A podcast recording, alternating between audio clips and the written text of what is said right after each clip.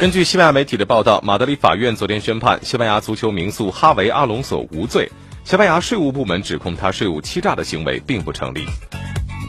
此前，马德里检察院经济犯罪科认为，阿隆索在效力于皇马期间，与其财务顾问将球员本人的肖像权开发转移给了一家位于马代拉岛的空壳公司，并凭借这一操作，于2010、2011和2012财年间共偷税漏税两百万欧元。对此，检察院方。提出了五年的刑期后减至两年半。被西班牙税务部门审查过肖像权收入的足球名人众多，包括像 C 罗、穆里尼奥、科斯塔等人都受过审查。